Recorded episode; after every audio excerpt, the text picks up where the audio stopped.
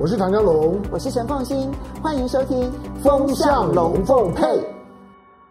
你好，我是陈凤欣，非常高兴呢，在周末的时候跟大家聊一聊最近的当前的局势。那么最近呢，我想有一个很夯的一件事情，那就是通膨、通膨、通膨，物价上涨，物价上涨。它现在呢，已经不是在投资圈里头，到底原物料价格涨到一个什么样子程度，会影响到每一家公司的获利如何？它现在已经是影响到每一个人的荷包了。好，所以你看到行政院呢，必须要特别的，那么针对就是如何的抑制。物价上涨，然后采取很多的作为，不管是去查有没有哄抬物价啦，或者呢是抑制这个油电的上涨等等的这些作为，那都是因为整个国际上面通膨问题就席卷而来。我认为这一次的通膨啊，它的危机会越来越扩大，而并不是像联准会所说的暂时性现象。主要的原因是因为它背后促成它物价上涨的因素，其实有一个完美风暴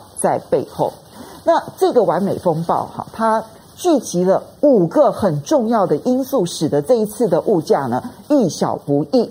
那第一个呢，其实是比较简单的原因。那这个原因呢，反而容易去处理。那这个原因就是钱太多。好，那你知道说，从去年 COVID-19 呢，那么发生了之后呢，尤其是美国，那么带头用 QE 的方式，量化宽松的方式，然后又每一个月购债多少多少的公债啦，甚至于包括了一些这种凭证的方式，然后每一个月每一个月每一个月释出超过一千两百亿美元的这一个资金，那总数其实现在来看的话，加上它不定期的这个 QE 呢，其实那个总数已经超过了两兆三兆，再加上那么美国的三次的针对 COVID-19 的特别预算啊，那合计出来，其实这个多印出来的钞票，有人估计大概至少五兆到七兆，好，这是一个非常美元哦，这是美元哦，所以它其实是一个很大规模的一个这个印钞的运动。所以各国在宽松货币加上宽松财政政策之下，印了非常多的钞票，发出去了非常多的钞票。这些钞票它不会局限在任何一个国家内部，它是四处流窜的。因此，钱太多是整个大环境。我们就姑且认为说呢，现在呢，全世界布满了那个通货膨胀的木材，所以是一把火就可能点燃它。好。那那个火苗可能来自于哪里呢？现在呢，至少后面这四个因素。第二个因素，也就是它的这个点燃火苗的这个主要原因呢，就是能源危机、新能源危机，或者我们讲说说是绿色经济下的新能源危机。为了要达到减碳，所以推动出了一波，现在看起来是完美能源危机风暴。要设定这个嗯减碳，然后希望能够让地球在未来一段期间到这个世纪末为止，它的增温呢可以不要超过两度 C，这个是。人类很重要的一个目标，联合国的气候变迁小组也好，或者是我们看到这个气候变迁会议呢，花了很长的时间，那么去定定各国的承诺目标。现在欧洲跟美国的承诺是二零五零年之前达到零排碳，那也就是碳中和。那中国大陆呢，也承诺了二零六零年呢，他们要达到碳中和。那为了要达到碳中和，因为主要排碳的来源，我们大概可以分成三大部分啊。那第一个部分呢是能源，也就是电力供应。好，所以你所有的发电，其实这里面呢，大概全世界百分之八十三都是来自于石化的能源。那这些都会造成很大量的这一些碳排放。那第二个呢，其实就制造业，制造业当中呢，最明显的其实大概就是钢铁炼钢啦，或者是水泥啦，乃至于其实包括了运输业，比如说航空啦、海运哈这一些，他们因为长期的这一个运行，他们是一定必须要燃烧柴油也好，或者是汽油也好，那这个是第二个主要来源。那第三个当然就是运输系统的这一部分，尤其是一些长程的运输。现在呢，最主要要去解决的，其实就是第一部分的发电，因为呢，你只要解决了电力发电的问题，其实最后的运输问题比较容易被解决。啊，就就运输的问题改成电动车，陆地上如果全部都是电动车，它就没有排碳的问题。所以你看到像欧洲很多国家都设定的是二零三零年之后就不准生产任何的新的汽车或者是柴油车，就任何烧化石燃料的车都不准再生产了。好，那就是希望借由电力的解决，就是同时解决了运输的问题。那电力的解决之后呢，也会大量的解决制造业的问题，因为制造业很多的这一些它的动力来源是可以用电的。那改成用电的话呢，那这个时候呢，制造业的部分也可以部分的被解决。那这样分析起来，最严重的其实最重要就是在发电这件事情上面。好，所以呢，所有的焦点都放在发电。那发电呢，到底要怎么样子？从现在百分之八十三的化石燃料改成全再生能源，或者是这个清洁能源，要下定决心做，其实是一件很困难的事情。你要大量的去投资太阳能发电，大量的投资水力发电，大量的投资风力发电。其实它还有一件事情很重要，要大量投资核能发电。最近的情势是如此。就是呢，我为了要达到清洁能源的目标，我为了要达到这个减碳的这个目标，所以呢，尤其在欧洲，其实也包括中国大陆，前前一阵子中国大陆的这一个这个限电啊，其实都跟他们为了要达到减排目标，所以呢，他们全力的开发再生能源，然后呢，尽可能的限制燃煤发电厂，甚至于限制燃煤的新开采，煤炭的新开采。现在几乎都在欧洲也好，或者在中国大陆也好，其实都已经近乎停摆了。那就连天然气本来是一个很重要的过渡的能源，可是就连天然气也会排碳，所以呢，在欧洲的天然气的探勘上面也几乎都没有在做了。煤炭也好，天然气也好，石油也好，新的探勘近乎停摆。那现在都靠旧的这一些矿产，然后来生产煤啊，生产天然气啊，然后生产石油。但是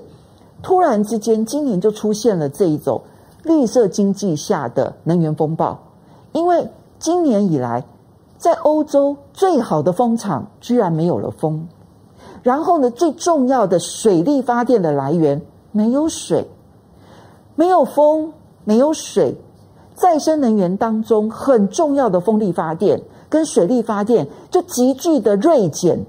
那可是大家还在用电呢，怎么办呢？那这个时候你就必须要赶快用天然气来补足啊。可是我刚刚跟各位说了，我们已经没有新探勘了耶。通常来讲，一个新的天然气的这个矿区，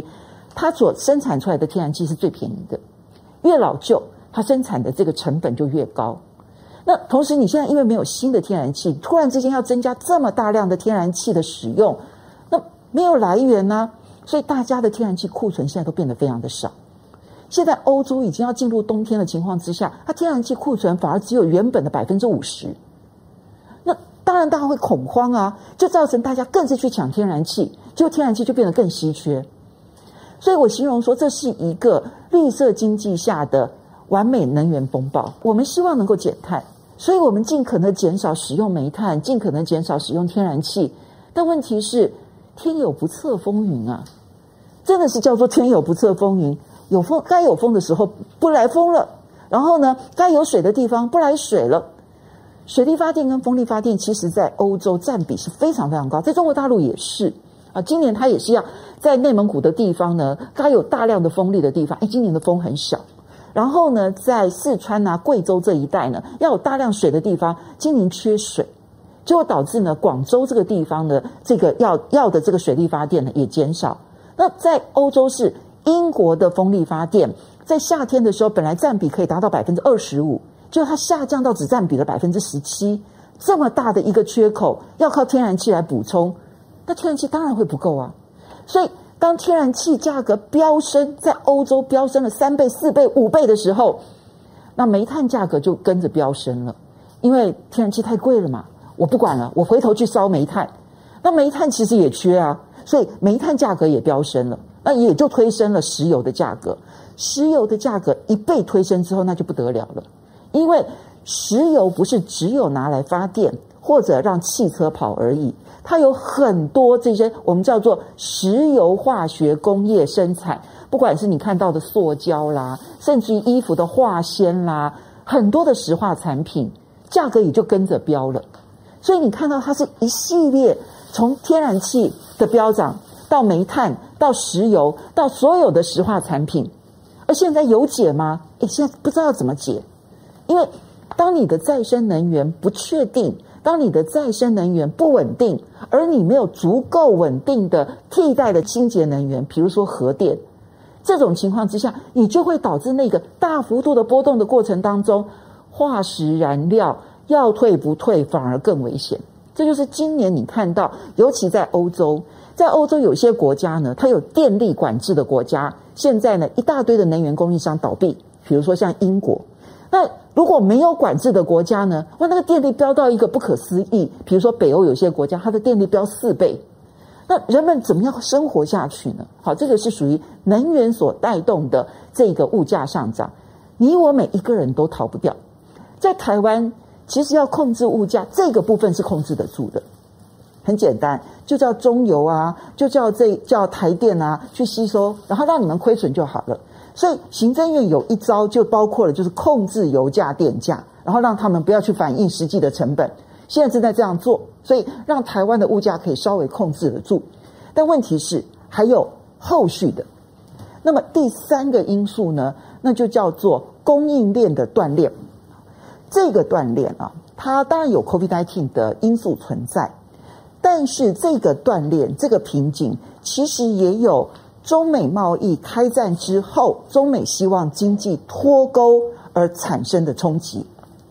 当美国不断地强调供应链要重组，大家都要把这个供应链搬来搬去，搬来搬去。过去供应链的这一条线，所有的考量就是最有效率、最低成本考量。当你现在从政治因素去破解，然后说我们要重组之后，这个供应链势必要变得稍微昂贵一点。而且它可能不稳定性会变得比较高，所以这是一个三年来的整个的这个美国所发动的这个贸易战之后呢，所产生的很自然而然的一个后果。当你要锻炼，当你要脱钩，你就会发生这样子的一个成本上升的代价。好，所以这是第三个因素。第四个因素，这个在英美特别的严重，那就是缺工。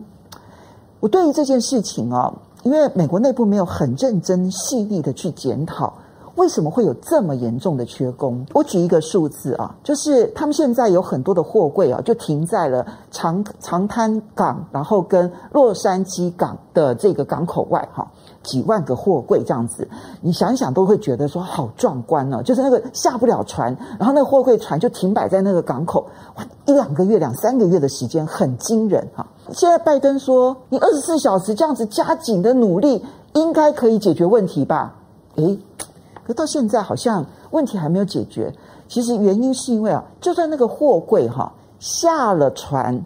哇，没有司机，没有足够的卡车司机来载运这些货柜。那美国自己内部统计，他们现在缺八万名卡车司机。我有一点点意外，就是说，因为现在美国的供应大概是回到了疫情之前。那经过了一个疫情，为什么突然之间他的卡车司机会缺成如此？是有技能的卡车司机不愿意上班吗？又或者是说，当然这一波的疫情，美国其实它的这个嗯损失的生命是非常非常惨重的哈。那六十几万人，那因为都是属于这个在经济生活上面比较弱势的族群，是不是因此损失了很多？有技术能力的工人，这个我现在不晓得。我觉得这可能很小很小的一部分。第三个可能性是，因为在整个大的反移民的氛围之下，可能这些工作有一些是属于移民做的。那现在呢，你因为这个这个 COVID-19，然后阻止了这个移民回到美国的这一条路，所以可能会导致缺工的问题。因为英国其实就是因为脱欧，所以欧洲的很多的这一些移工没有办法进入英国之后，导致他们的卡车司机也是大缺，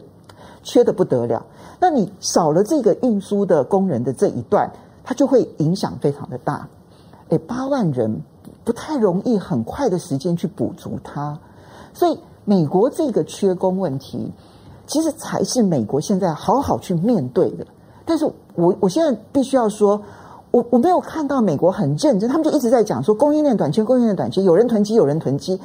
但是，到底那个缺工问题的背后是什么因素？他们在政治上面有很多的攻防，比如说有人说啊，就是你政府发太多钱了，所以大家就很懒惰，然后不愿意去上工，这个是共和党的说法。那另外一派的那个说法就是说，哎呀，这个因为疫情啊，到现在还没有被控制得很好，然后有很多人不愿意去打疫苗，所以他也没办法好好的回到工作岗位。所以大家都从政治角度去解读这个问题，没有人很仔细的去计算说，到底这个缺工是怎么来的，因为缺的量实在太大。哈这就是我觉得现在呢，我们必须要去彻底的面对的一个问题哈。这个缺工，它看起来不像是短期现象，因为就算卡车司机的缺工解决了，它还有后面的缺工问题，其实没有真正的被解决。那你看到了这一连串的这个情况哈，不管前面的是大环境布满了木材，钱太多，然后乃至于其实是为了达到减碳的绿色经济风暴、能源风暴。然后到供应链重组之后，成本会上升的这个压力，然后再加上缺工的问题，再加上最后一个因素，中国大陆其实呢，在二零一零年之后，它就已经设定了一个很重要的一个转型，那就是它不再想要过度的依赖出口这件事情，他希望呢，他的经济呢走向内需扮演更重要的火车头的角色。所以他在出口的这件事情上面呢，他不断的大幅度的提高工资，然后让那个廉价的这一些出口呢，那个降低它的比重。其实已经是从二零一零年来既定的政策到现在。当然，中美的这一个贸易战使得他这件事情做得更加速。那这一来，他就有一个其实在全世界一个潜在的问题，从一九九零年代一直到现在。全世界不再面对通膨问题，其中有一个很大的因素是，苏联解体了之后呢，大量的这一些共产国家开始加入了全球化的行列，那么大量低廉的劳工带来了很多低廉的这些物物品，那么压低了很多的物价。可是如果中国大陆不想要再当世界工厂，而要转为世界市场，就我不但不去生产低廉的这一些廉价的东西，我还要转为去消费为主的话，那全世界就会有更多的人去抢夺商品，那而廉价的商品更少人去制作的结果，那当初带来的是压低物价，现在可能就是一个潜在的必须拉高物价这件事情。于是你看到很多国际大厂，包括像联合利华啦、雀巢啊，他们现在都必须要调高售价。我刚刚讲的这五件事情，它都是结构性问题，它都不是一天两天可以解决的问题。所以过去我们习惯于没有通膨、没有恶性通膨、没有快速物价上涨的时代，也许这个时代呢，会比我们想象中的已经远离了。我们可能要面对更长一段时间的通货膨胀的压力。这个通货膨胀时代的来临，那么。可能是我们现在每一个人都要去面对的重要课题。好，今天跟大家分享这个通货膨胀的议题啊，希望大家彼此之间有所交流，有所收获。非常谢谢大家，我是陈凤馨，下个礼拜再见喽，拜拜。